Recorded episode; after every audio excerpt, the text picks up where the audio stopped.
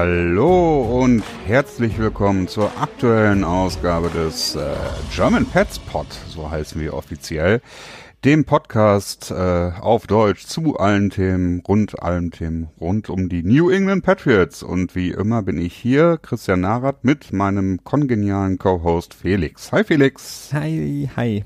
Hallo an alle da draußen. Ja, das war äh, ein schönes äh, Wochenende, würde ich mal sagen, oder? aus, aus Pets Sicht jetzt ja, auf jeden Fall.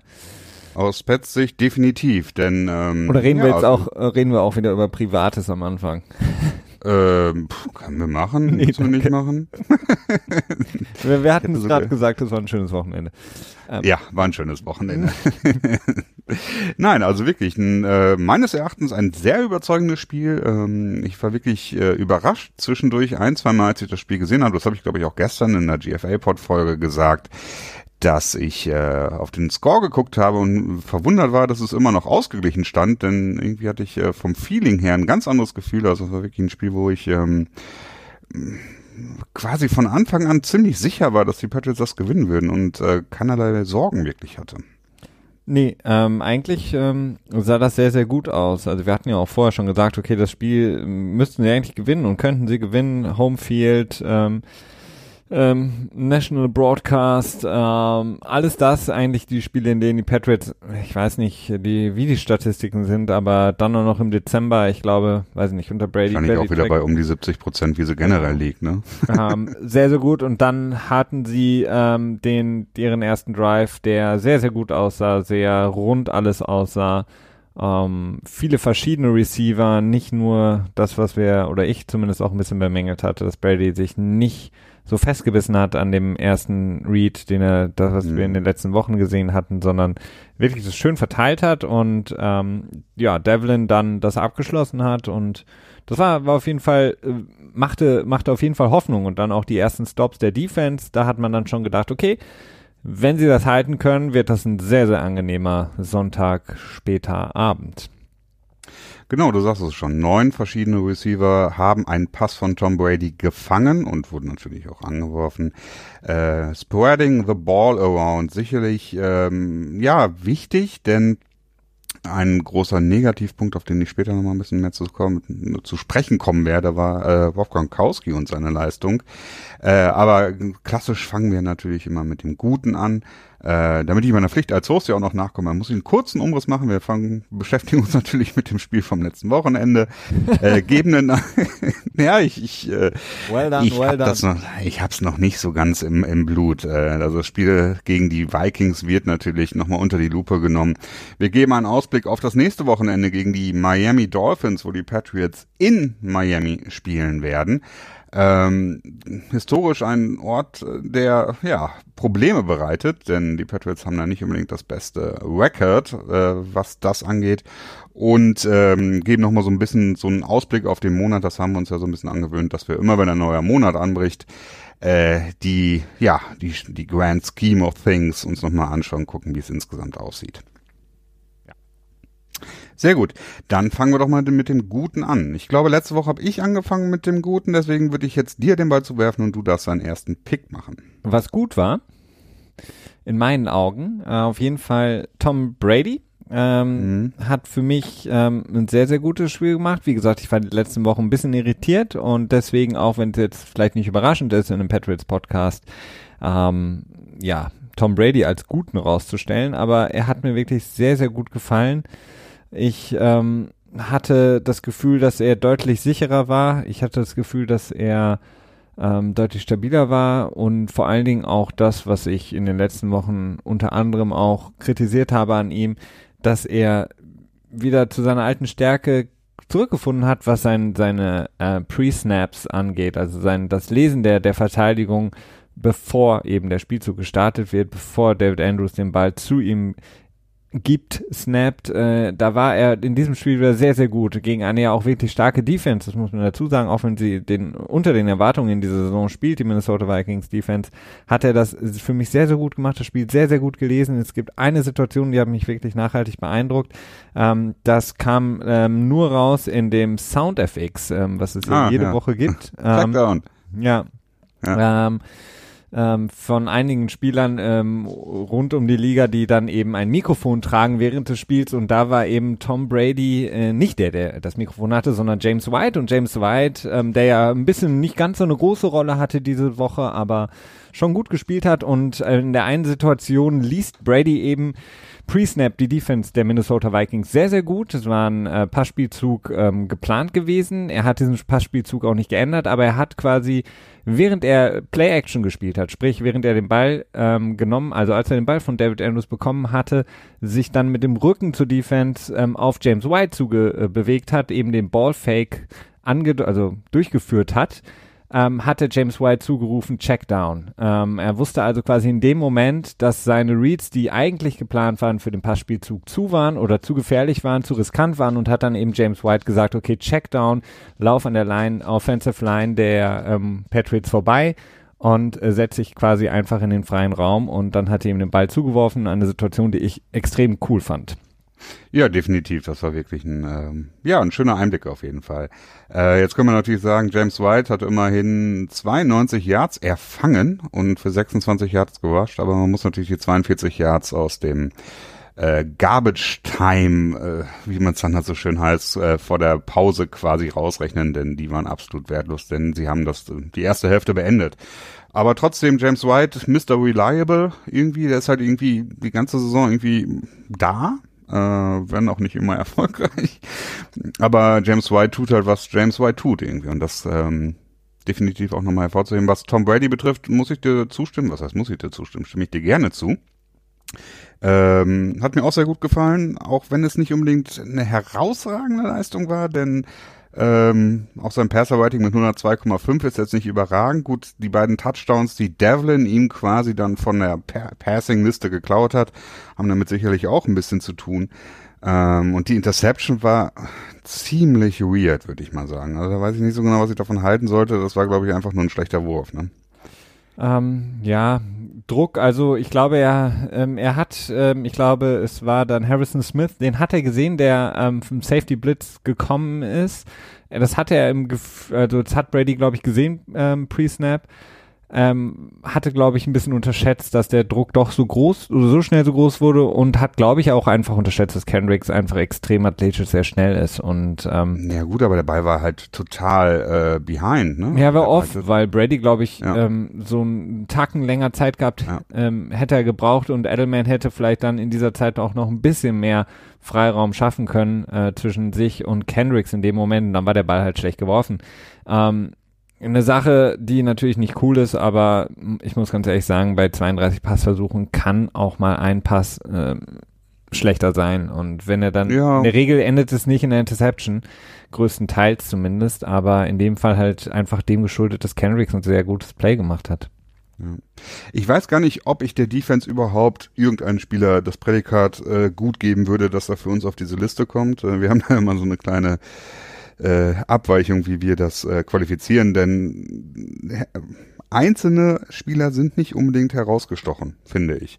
Ähm, was James Devlin hat sein aktivstes Spiel seit ja, keine Ahnung, seit Ewigkeiten auf jeden Fall gemacht. Zwei Touchdowns, erlaufen, jeweils in sehr kurzen Yard-Situationen einen Ball gefangen, äh, oder sogar zwei, nee, ein. Und äh, war durchaus aktiv und auch gut. Aber das ist jetzt auch immer eher etwas, was man dann von einem Fullback auch einfach erwartet und auch erwarten kann, nicht wahr?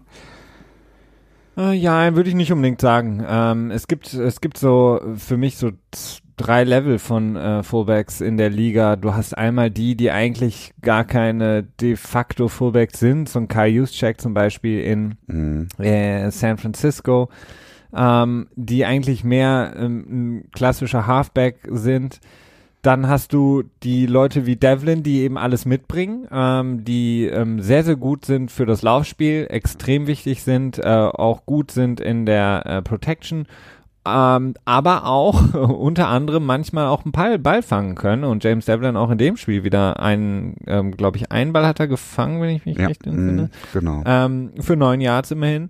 Äh, und dann gibt's eben diese klassischen Fullbacks, die eigentlich nichts können, außer ähm, den Lead-Blocker zu spielen. Und ähm, von daher muss ich sagen, James Devlin schon ähm, Prädikat besonders wertvoll auf dieser, äh, ja, fast schon aus der Mode gekommenen Position. Ja, ja, weiß ich nicht, bin ich nicht dabei. Also ich finde, er hat ein sehr gutes Spiel gemacht, aber für mich ist halt dieses, dieses Gut-Level ist halt so wie bei mir mit Elite, ne? Das ist halt, äh, da muss schon ein bisschen mehr für bei rumkommen und deswegen wäre ich dafür bei der Offense jetzt, glaube ich, gar nicht mal unbedingt eine Person wirklich äh, als, als äh, gut dabei herauszuziehen. Zu, zu ziehen. Das Laufspiel war sehr gut mal wieder, das hat mich auch sehr gefreut. Ähm, hauptsächlich natürlich mit den Jet Sweeps von Edelman und ähm, Patterson obwohl, ja, okay, nur, nur sechs Jahre sehe ich gerade. Ey, äh, aber ich glaube, es kam zum wichtigen Zeitpunkt, wenn ich das richtig in Edelman hatte habe. 35 Yards, das war auf jeden genau. Fall sehr, mm. sehr wichtig. Ähm, und Rex Burkhardt hat sich eigentlich auch wieder gut eingefunden. Ne? Also da hat man noch gar nichts von, von äh, Startproblemen gesehen oder von irgendwelchem Rost, der sich angesetzt hätte während seiner acht Wochen Pause beziehungsweise neun Wochen Pause auf der Injured Reserve Liste. Ja, und auch Sony Michel, den ich ja sehr, sehr mag, ähm, überhaupt nicht aufgefallen. Ähm, eigentlich relativ still gewesen. Man hat ähm, ähm, ja ihn nicht wirklich wahrgenommen, aber trotzdem 63 Yards. Ähm, mhm. Sehr, sehr wichtig. Also ähm, ihn einfach zu haben, die Möglichkeit mit ihm ähm, zu, zu laufen, die ist einfach so wichtig für die Offense. Man sieht einfach, wenn er wirklich voll da ist, sind die Patriots eine ganz andere Offense, äh, weil sie einfach ihr, ihr komplettes Playbook einfach auch ausspielen können. Äh, wenn mhm. wenn J äh, Sony Michel in der Saison nicht da war, hat man das gesehen, dass äh, diese Limitierung, die sie hatten, lag einfach daran, dass sie einfach so, so viele Plays rausnehmen mussten, so viel Play-Action rausnehmen mussten, die einfach nicht funktioniert hat, wenn du eben immer nur James White im Backfield hast. Oder Cordova Patterson. Oder ihn, ja. Definitiv, ja. Ähm, auch wir haben jetzt ein paar Two-Back-Sets gesehen, ähm, mit White und äh, Burkett war es, glaube ich, jeweils. Ähm, auch sehr schön, ist auch einiges, ist eine nette Reroute bei rausgekommen zu Burkhead. Ich glaube, das war der einzige Pass, den er gefangen hat. Lass mich mal kurz nachschauen. Nee, zwei hatte er. Zwei, zwei für 21. Okay. Also insofern, die Offense kann jetzt halt wirklich aus dem Vollen schöpfen und das ist schon eine sehr besondere Situation, denn wann hat man es mal, dass äh, ein Team quasi in Woche 13 äh, zu voller Stärke findet. Ne? Das ist ja wirklich etwas, das sehr selten vorkommt. Normalerweise hat man dann die Verletzungsprobleme eher dann ab Woche 13 13 oder vor Woche 13 schon, ne? Ja, wobei diese Saison bei den Patriots natürlich auch relativ speziell ist, dadurch, dass man einfach schon mit so vielen Verletzungen in die Saison gegangen ist. Genau. Ähm, die Patriots hatten ja mehr Verletzungen ähm, in die Saison gehend oder wenn man den ersten Monat so ein bisschen rausrechnet, den die Patriots ja gerne als äh, ja, Preseason noch betrachten. Verlängerte Preseason, ja. Ähm, hatten sie sehr, sehr viel Probleme, was diese, was die Verletzungen angeht und Gott sei Dank eben alles nicht ein, nicht ganz so schwerwiegend, äh, so dass eben, wie gesagt, ein, ein Rex Burker zurückkommen konnte. Vielleicht demnächst ja auch noch ähm, Duke Dawson, der ein Healthy Scratch war mal wieder in diesem Spiel. Ja, ähm, schon aktiviert, ne? Ach so, ja. Also der ist, äh, ist schon quasi in der Lage. Ist in der Lage, aber war nicht im, ähm, im Game Roster. Genau. Ja. Genau, der hat, äh, der gehörte zu den sieben Spielern, die nicht dabei waren, so wie es auch natürlich Dwayne Allen noch ist, der äh, primäre Blocking Tight End, sag ich mal, der äh, in diesem Spiel sicherlich auch Rob Gronkowski ein bisschen Arbeit hätte abnehmen können, denn er wirkte nicht immer so, als wenn er gerade äh, so richtig Bock, Bock gehabt hätte.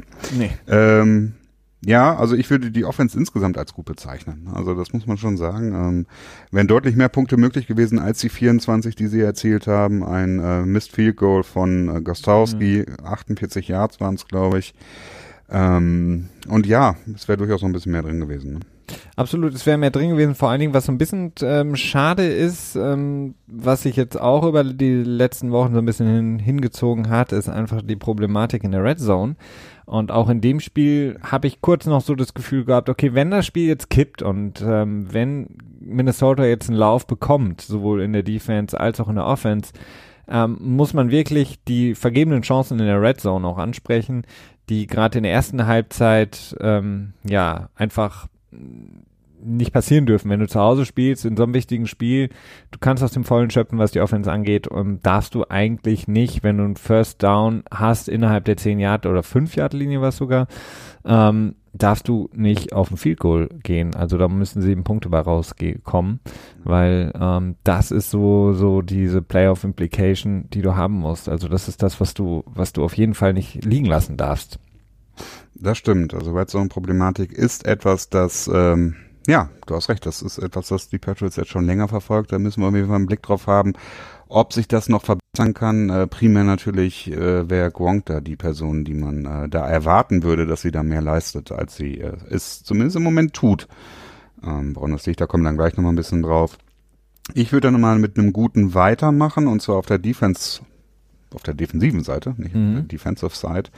Oder auch doch. Ähm, ja, da fällt es mir wirklich schwer, auch jemanden wirklich schlecht rauszustellen. Ich habe mich dann tatsächlich äh, für noch jemanden entschieden oder eine Positionsgruppe entschieden, sagen wir es mal lieber so. Gut würde ich sowohl die Defensive Line beziehungsweise den Pass Rush nennen, als auch die Defensive Backs, denn äh, beide Seiten haben extrem überzeugt und äh, durch die Mitte auch im Laufspiel nicht wirklich viel zugelassen. Also das Laufspiel durch die Mitte war ziemlich solide. Ähm, Passwash war extrem gut. Ich habe das echt mal komplett gechartet. Diese Blitzpakete, beziehungsweise diese Fake-Blitzpakete, es waren, äh, lass mich mal kurz schauen, 14 an der Zahl, wo quasi nur Trey Flowers ähm, in einem Three-Point-Stance war, also quasi mit der Hand am Boden war. Alle anderen waren äh, quasi mit der Hand, standen relativ normal dort. Und ähm, es ist halt dann unheimlich schwer gewesen für ähm, Kirk Cousins, ähm, ja, wirklich einen Read auf die Defense zu kriegen und weil das äh, Foxborough Stadium auch mal, beziehungsweise Gillette Stadium, auch wenn wir nicht gesponsert werden, aber der Ordnung halber muss man das schon noch erzählen, äh, relativ laut war und Kirk Cousins hat extreme Probleme gehabt, ähm, tja, die Adjustments quasi an seiner Offensive Line zu geben. Und trotzdem die Patriots in der ersten Hälfte relativ wenig aus diesen Paketen geblitzt haben, nämlich nur zwei von sechs Versuchen, hat das ganz gut funktioniert und in der zweiten Hälfte hat sich dann Bill Belichick gesagt, okay, die charten das bestimmt auch, die zeichnen das bestimmt auch alles auf und werden feststellen, okay, wir haben nur bei einem Drittel der Male, wo wir so gestanden haben, auch wirklich geblitzt. In der zweiten Hälfte sind sie dann zu sieben zu eins übergegangen. Das heißt, äh, achtmal gab es die Situation, jedes Mal war es auch ein relativ obvious Passing Down, sprich, es war klar, meistens war es ein uh, Third Down das gepasst wird. Und da sind sie echt ordentlich am Blitzen gewesen aus diesem Setting heraus. Nur einmal nicht geblitzt. Und ähm, damit waren sie auch wirklich ziemlich erfolgreich, muss ich sagen. Also es, äh, bin gespannt, ob die das auch wirklich übertragen können auf, auf andere Spiele. Ähm, ja, ich, ähm, ich fand es auch ich, generell natürlich sehr gut, was die Defense gemacht hat. Es wird mir ein bisschen zu hoch aufgehängt. Also ähm, diese, ja. Diese Form äh, oder die Idee dahinter, quasi Kirk Cousins die Reads zu erschweren, indem man nur einen, wenn man so will, Defensive Liner wirklich ähm, pre-Snap äh, preisgibt. Ähm, das, ich Jetzt glaube. Kirk Cousins auf jeden Fall extrem viel, also in der zweiten Halbzeit, ich habe mir wirklich einen extrem Fokus darauf gelegt und mir das angeschaut. Und es hat ihn verwirrt. Also es hat, entweder hat es dafür, dazu geführt, dass er den, den Hot Read angeworfen hat, der war dann in der Regel gut gecovert. Eine Situation gab es, wo JC Jackson ein bisschen zu weit off war. Ich glaube, das war ein uh, Third and Two oder so. Da hat es dann zu einer erfolgreichen Conversion geführt. Aber in der Regel hat es dazu geführt, dass er entweder den Ball im Boden geworfen hat, teilweise auch überhastet oder es hat dafür dazu geführt, dass ähm, dass der Pass completed wurde, aber halt direkt äh, das Tackling halt besonders gut war und dementsprechend es dann nicht erfolgreich wurde. Und das ist schon eine Sache, die ist schon darauf zurückzuführen, dass dass sie halt in seinem Kopf waren irgendwie. Und ähm, das hat mich schon nachhaltig beeindruckt und ich frage mich halt wirklich, inwiefern das übertragbar ist auf weitere Spiele. Denn ich bin nicht an dem Punkt, wo ich sage, okay, die Defense ist kein, kein Sorgenkind mehr, da müssen wir uns keine Sorgen mehr drum machen. Äh, Soweit bin ich noch nicht, aber ich bin äh, vorsichtig optimistisch. Ja, auf jeden Fall. Also ich bin auch vorsichtig optimistisch, was die Defense angeht. Nur ähm, die Art und Weise, wie sie jetzt gespielt haben, und das wurde mir ein bisschen zu sehr hochgelobt als die ähm, äh, der Grund, warum sie ähm, das Spiel gewonnen haben, beziehungsweise warum sie so gut waren in der Defense. Das ist ein bisschen zu leicht, ähm, denn in erster Linie hat die Defense gut gespielt, weil sie extrem stark äh, sowohl Man-to-Man -Man gespielt haben gegen Stefan Dix, der natürlich auch nicht mhm. bei 100% war, und Adam Thielen, ähm, dass bis auf den Touchdown, als beide McCourtys ihn gedoppelt haben und trotzdem den Touchdown zugelassen haben, es sehr, sehr gut gemacht haben, sie extrem gut kommuniziert haben, wenn sie Zonenverteidigung gespielt haben, sehr, sehr gut ähm, und vor allen Dingen auch schnell, das, was sie in der, davor in den Spielen, vor allen Dingen zu Beginn der Saison überhaupt nicht gut gemacht haben, die Spiele übergeben haben, sobald quasi ein Spieler in die Zone ähm, durchkreuzt und äh, dann quasi in die Zone des nächsten Verteidigers läuft, das auch dann dementsprechend ähm, übergeben haben. Man hat das einmal gesehen das Karl Neu, das hat er sehr gut gemacht, ähm, als ähm, Thielen, glaube ich, so eine Crossing Route gelaufen ist, dass er nicht ihm einfach hinterhergelaufen ist und somit dann quasi hinter sich ähm, den Bereich freigibt, sondern dass er wirklich in seiner Zone bleibt, ähm, den ersten Read, der Thielen in dem Moment war, wegnimmt äh, in dieser Crossing Route und ihn quasi einfach weitergibt in die in die nächste Zone, mhm. wenn man so will. Das haben sie sehr gut gemacht und sie haben extrem gut getackelt. Ähm, das natürlich in Verbindung mit einem Pass Rush, der deutlich effektiver war, ob das jetzt aufgrund ähm, dieses ja, teils merkwürdig anmutenden ähm, Stands war, die sie da genommen haben, oder eben, dass sie nicht ganz offensichtlich gezeigt haben, wer kommt, wer rusht, wer blitzt und wer zieht sich wieder zurück, hat mit Sicherheit auch einen Faktor gehabt. Aber ähm, ein Veteran Quarterback, ein guter Quarterback, der Kirk Cousins auch ist, ähm, ist, glaube ich, nicht zu, zu verwirrt von so einer Sache, von so einer mhm. Taktik. Das glaube glaub ich nicht. Ich glaube schon, denn ähm, ich, wir können das, denke ich mal, daran festmachen, wenn wir, wenn wir diese Art des, des, ja, des ähm, obvious Passing Down Plays der Defense auch in zukünftigen Spielen sehen, dann kann man denken, okay, das ist jetzt was Neues, was die Patriots sich ausgedacht haben, wo die, wie die jetzt an die Sache rangehen wollen. Wenn dem aber nicht so ist, dann äh, wird das so ein Gameplan-Geschichte gewesen sein, die sich entweder Brian Flowers oder halt Bill Belichick ausgedacht haben die die als Schwäche bei Kirk Cousins entdeckt haben. Denn ähm, gut, Patriots Place, ne, also Foxborough Stadium ist jetzt nicht unbedingt bekannt dafür, dass sie extrem laut sind. Also die sind jetzt nicht so laut, wenn die gegnerische Offense am Ball ist, äh, sind nicht leise, aber halt auch nicht unbedingt bekannt dafür laut zu sein. Und ähm, sonst, sie machen das ja nicht ohne Grund. Ne?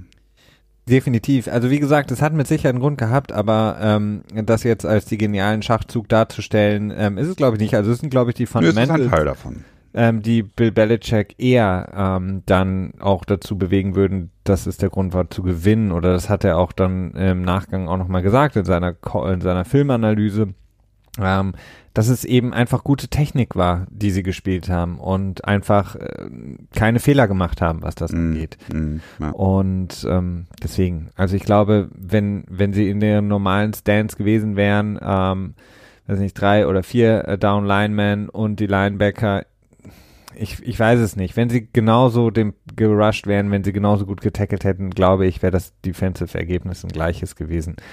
Ähm, nichtsdestotrotz war es auf jeden Fall ähm, wahrscheinlich etwas Unerwartetes für Kirk Cousins. Das kann man auf jeden Fall, glaube ich, so konstatieren. Ja gut, ist am Ende auch nicht wirklich festzustellen. Aber ich fand es äh, erstaunlich äh, und es war auch irgendwie erstaunlich, dass wirklich in jedem dieser dieser Obvious Passing Down Situa Situation, wo das der Fall war, auch mindestens ein Defensive Back immer mitgewascht ist. Also Defensive Linemen, klassische Defensive Linemen, die in dem, bei den Patriots für äh, Pass Rush wirklich wohl zuständig sind, sind halt nicht Leute wie Adam Butler und Lawrence Guy und Malcolm Brown, sondern das sind halt Leute wie äh, Flowers, der jedes Mal dabei war, bis auf einmal. Nee, bis auf zweimal. Und ähm, teilweise dann nochmal die Twitch Rice, der da mit dabei ist. Und halt Adrian Claiborne, aber der ist auch nicht so häufig dabei, wie man es natürlich bei dem Gehalt, das er bekommt, äh, erwarten würde. Ähm, schon dominiert von, von leichterem Pass-Rush-Personal und dann natürlich auch schnellerem. Ne? Ja, definitiv, nee, war, war auch ähm, so ein bisschen, haben sie sich das auch vielleicht abgeguckt oder beziehungsweise nicht abgeguckt, aber haben sie ähm, was aus dem Playbook der, der Vikings genommen, die das eben sehr, sehr gerne auch machen, äh, den Safety zu bringen im Blitzpaket oder den Slot Corner gerne. Also mhm. ähm, etwas, was bei den Patriots eigentlich immer sehr erfolgreich ist, ähm, was sie eben einfach nicht so häufig spielen aufgrund dessen, dass das Vertrauen in das Backfield einfach nicht groß genug ist das aufzufangen, äh, vor allen Dingen, wenn du eben den Safety bringst, wenn du ähm, den Slot Corner bringst, ähm, aber in dem Spiel waren sie sich, glaube ich, sehr sicher, weil ähm, die Cornerbacks einfach auch von Anfang an sehr, sehr gut gespielt haben und das einfach sehr gut gemacht haben und man eben auch das, den Vorteil hatte, dass, wie gesagt, Stefan Dix nicht bei 100% war und nach Dix und Thielen ist da halt nicht mehr viel Gefahr bei den Vikings. Also sie haben nicht Stimmt. einen dritten Receiver, der wirklich Gefahr ausstrahlen kann. Ja, Kyle Rudolph vielleicht in Teilen, aber er hat jetzt auch nicht so die überragendste Saison, beziehungsweise er wird halt auch nicht so oft angeworfen, wie man es eigentlich erwarten würde, denn er ist schon nicht unsicher, ne? Also das kann man nicht sagen, aber man würde eigentlich erwarten, dass er mehr, mehr ins Spiel mit eingezogen würde. Ja, ähm, Rudolph ist mit Sicherheit ein sehr guter Thailand, aber ähm, gehört halt auch bei weitem nicht zu den Top 5, vielleicht noch nicht mal zu den Top 10 Thailands in der Liga. Ähm, ähm, ich glaube auch so ein bisschen hm, drüber ist er vielleicht auch schon. Also er ist jetzt kein Zach Ertz, kein äh, Travis Kelsey, kein Jordan Reed, Eric Ebron, der aufgetaucht ist. Also da gibt's deutlich, deutlich gefährlichere Tight Ends, ähm, gegen die du dann eben so auch nicht spielen kannst, dass du, ähm, naja, einfach nur den Linebacker oder meistens eben Patrick Chung auf ihn setzt. Ja. Okay, äh, hast du noch was Gutes, was du erwähnen wollen würdest? Aus der Defense? Ja, oder? Das kannst du dir auch eigentlich auch aus.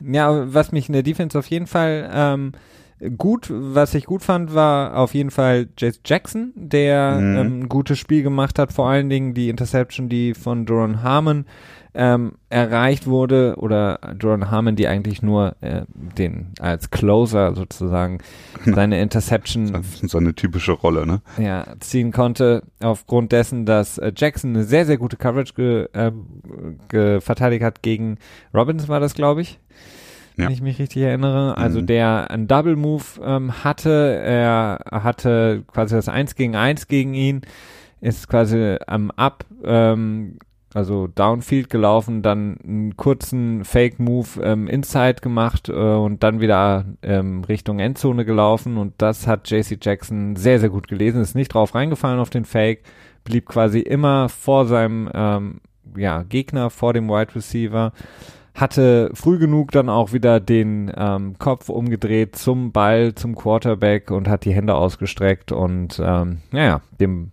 klassischen Pass-Break-up und Deron Harmon konnte den Ball dann intercepten. Also das war sehr, sehr stark gespielt von Jackson.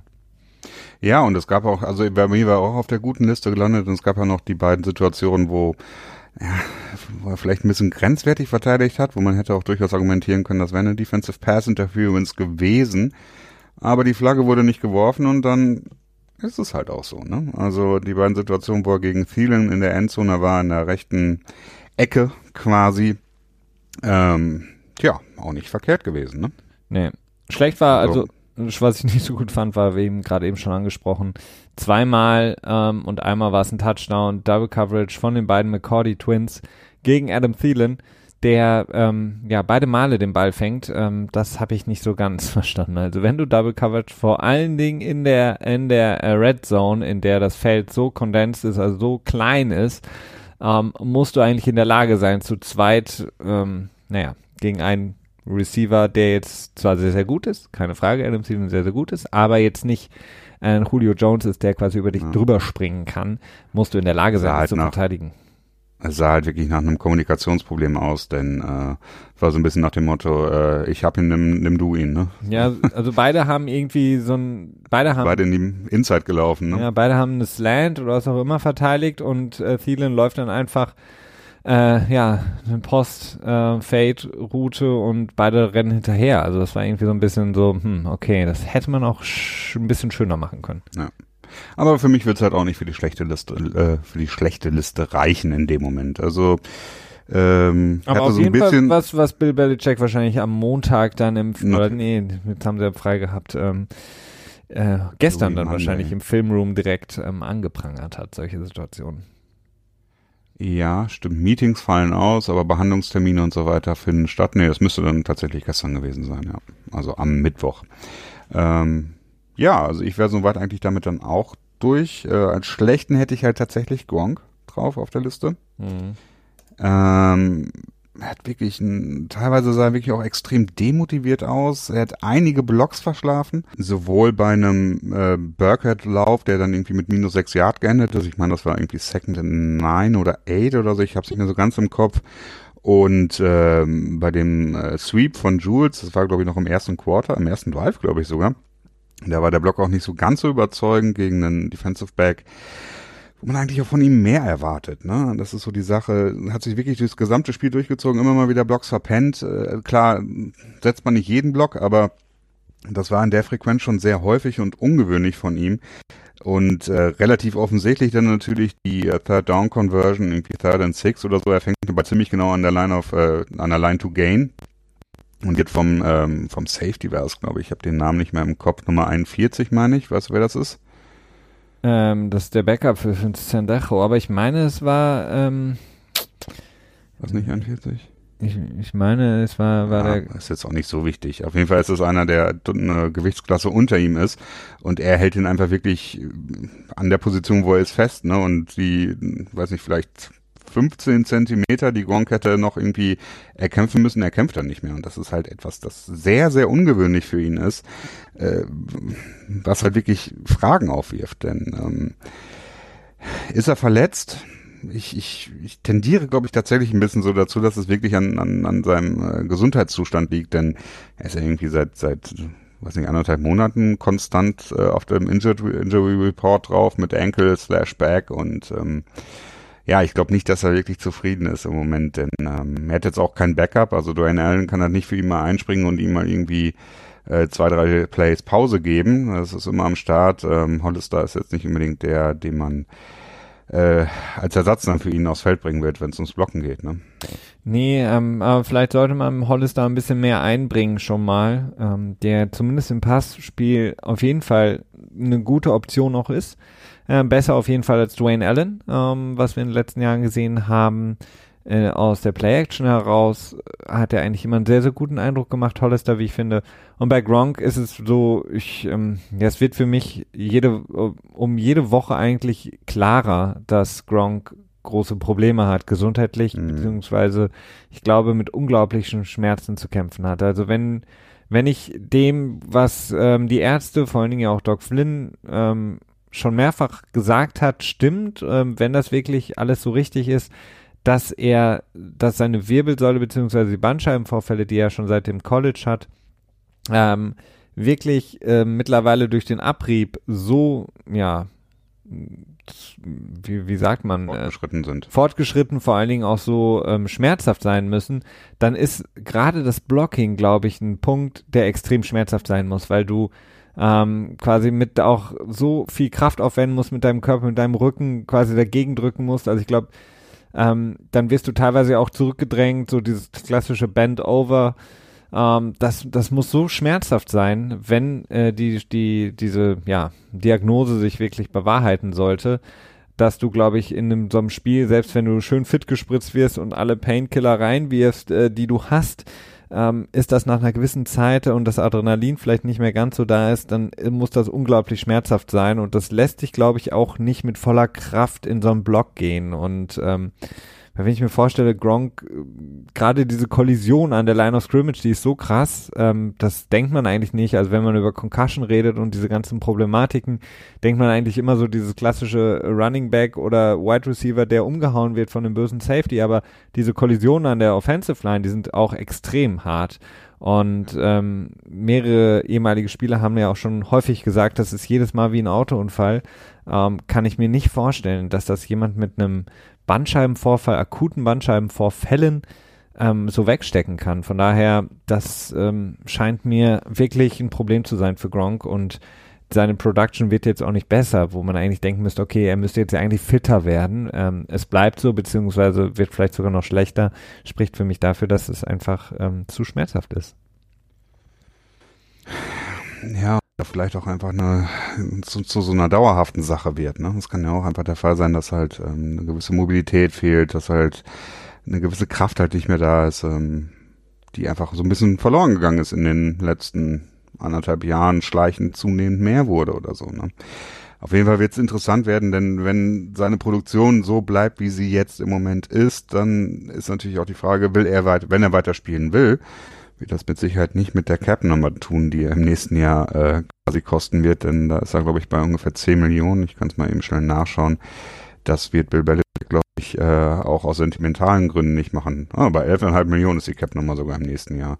Also da, äh, ja, es wirkt so, als wenn es auf eine Trennung hinauslaufen wird. Denn ich glaube nicht, dass Gronk für weniger Geld wirklich Bock hat, noch weiter zu spielen. Naja, es macht für ihn ja überhaupt schon. keinen Sinn. Er ja. hat ja nur zähneknirschend für den äh, für das Gehalt jetzt ähm, überhaupt nur zugesagt und dann auch nur gesagt erstmal ähm, Incentives rein, etc. Also ich kann mir es nicht vorstellen, dass er sagen würde, okay, meine Production dieses Jahr war echt nicht gut. Leute, ich gebe euch einen Discount, wir können es auch für die Hälfte machen. Das wird er definitiv nicht tun. Ähm, vor allen Dingen, weil offensichtlich ihm seine Gesundheit auch wichtig ist, was ja auch richtig ist und gut ist. Ähm, und die, die Frage ist einfach nur, können die Patriots es schon in dieser Saison? Denn das müssen sie umstellen. Ähm, es ist ja jetzt nicht nur die Frage, spielt Gronk nächste Saison, äh, sondern mhm. die Frage stellt sich ja jetzt schon, was macht man in den kommenden Spielen, beziehungsweise vor allen Dingen in den Playoffs, ähm, in denen Gronk sonst eigentlich immer extrem stark war, der Dreh- und Angelpunkt war, das, das Wichtigste eigentlich, was wir in der Offense hatten. Wenn das wegfällt, bin ich halt gespannt, weil man hat eben kein Backup, wir haben keinen Metellus Bennett mehr, so wie in dem äh, Super Bowl-Jahr ähm, dann wird es extrem hart. Und allein zum Beispiel das wichtige äh, im letzten Jahr Spiel gegen die Pittsburgh Steelers, als Gronk im vierten Viertel ja im Grunde genommen Pittsburgh allein geschlagen hat, ähm, das werden wir dieses Jahr in Woche 15 wahrscheinlich nicht von ihm sehen. Das heißt, die, die Offense muss sich mehr und mehr damit anfreunden, beziehungsweise eben Wege um ihn herum finden. Ja, das wird höchstwahrscheinlich so sein müssen, denn ähm, es gibt mittlerweile sind die meisten Leute der Meinung, dass Gronk nicht mehr lange, vielleicht sogar sein letztes Jahr jetzt gerade spielt und ich bin da noch so ein bisschen auf dem Zaun, ich will mich da noch nicht so festlegen, aber sagen wir so, es würde mich nicht wundern, wenn es seine letzte Saison sein sollte. Ähm, ich würde jetzt mal vorschlagen, dass wir das äh, die letzte Woche mal äh, jetzt äh, ja, ad acta legen, sag ich mal, und uns der nächsten Woche zuwenden äh, den Miami Dolphins. Ich glaube, wir müssen nicht unbedingt so viel über das Spiel reden, sondern können uns kurz mit dem Spiel befassen und dann ähm, den letzten Monat uns nochmal näher anschauen. Was hältst du davon? Ja, gerne. Denn äh, die Miami Dolphins sind, äh, stehen mit 6 zu 6 da, sind immer noch im Playoff-Rennen drin. Aber ich finde, man tut ihnen nicht unrecht, wenn man sie nicht so ganz ernst nimmt. Äh, das wird natürlich Bill Belichick nicht gerne hören. Er wird natürlich sagen, wir haben 6 zu 6 und sind mitten im Playoff drin und äh, das würde ich jetzt überhastet finden. So wird er was sich in seinen äh, nicht wirklich vorhandenen Bart murmeln. Aber wenn man sich die Siege der Dolphins anschaut, dann wird man relativ schnell feststellen, äh, drei Siege kamen gegen Gegner aus der Division und da waren nicht die Patriots bei. Es ging gegen die Tennessee Titans, die durchaus unter Beweis gestellt haben, dass sie ein äh, Team sind mit äh, tiefen Fehlern. Äh, dann gibt es ganz einen Sieg gegen die Oakland Raiders. Ich denke, das ist auch äh, selbstredend nicht unbedingt ein besonderer Sieg. Und es gab einen Overtime-Sieg gegen Chicago, was gleichzeitig der äh, beeindruckendste Sieg der Dolphins war. Und auch da muss man sagen, ja. ja. Das ist eine Cue verpasst.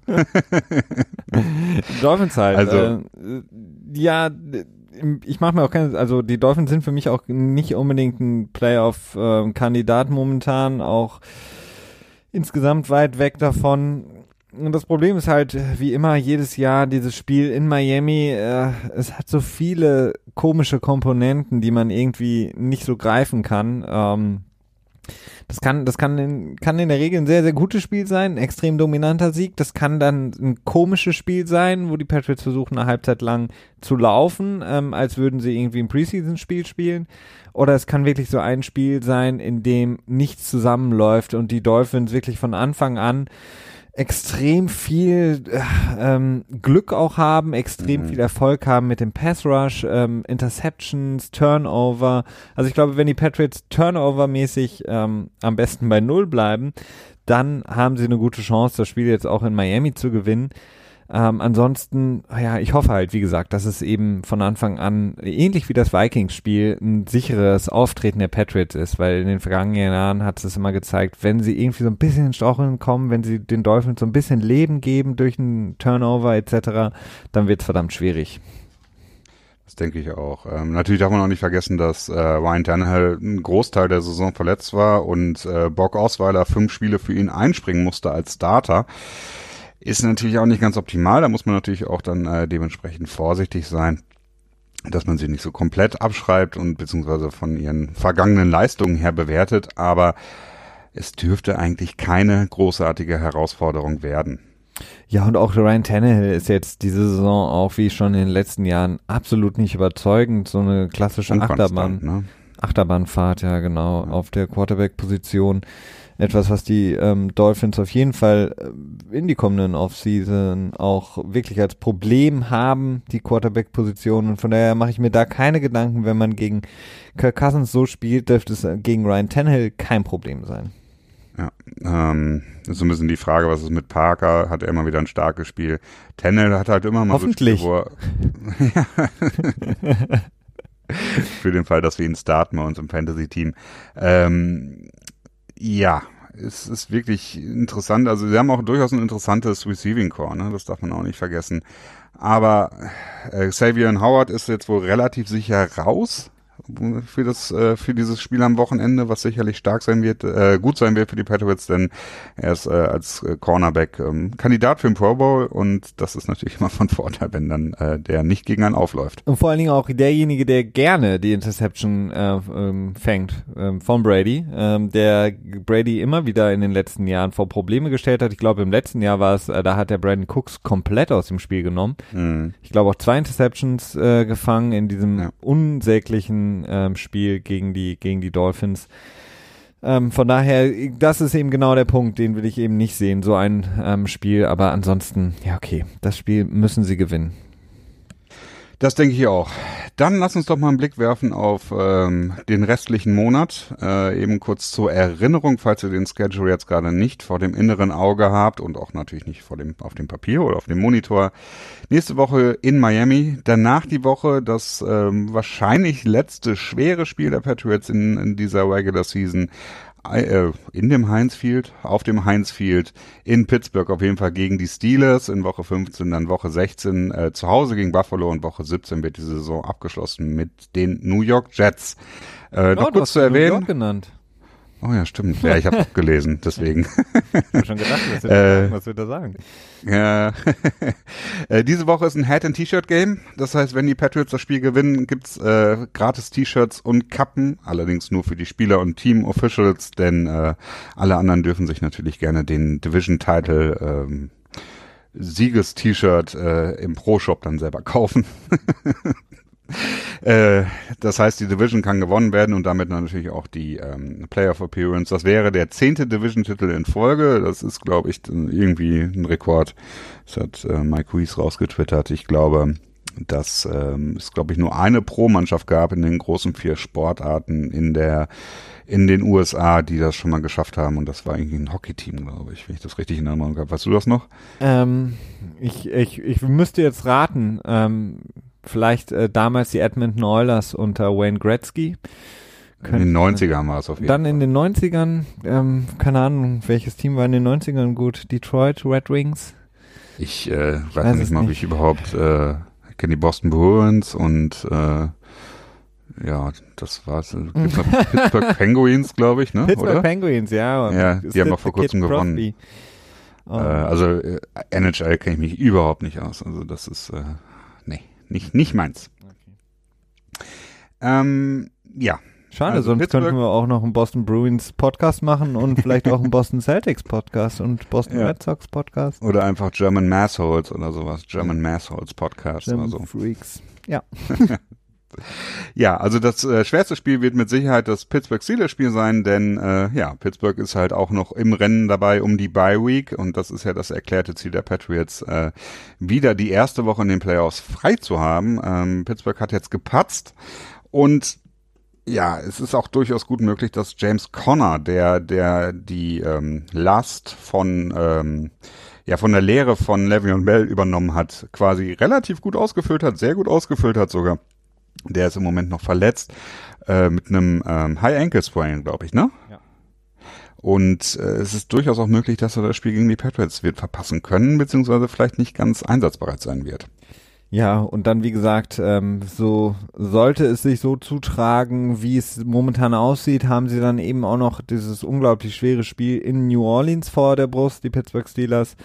Ähm, ich gehe jetzt mal nicht davon aus, dass die ähm, New Orleans Saints in dem Spiel schon ähm, ihre Starter schonen werden, denn für sie mhm. geht es natürlich auch noch um ähm, die Playoff-Platzierung, ähm, ähm, sprich ähm, die First Round by und vielleicht sogar auch noch ähm, den, First Seed, ne? den First Seed, auch wenn das natürlich jetzt ein bisschen in die Ferne gerückt ist, aber ist natürlich alles noch möglich, von daher ähm, kann man als Patriots-Fan nur hoffen, dass äh, New Orleans dann auch das Spiel gewinnen will mit allen Startern und dann wird es natürlich extrem schwer für Pittsburgh. Und auch letzte Woche Cincinnati, das ist äh, innerhalb der NFC no äh, AFC North ist, ist häufig ein hart umkämpftes Spiel und Cincinnati ist auch durchaus bekannt dafür.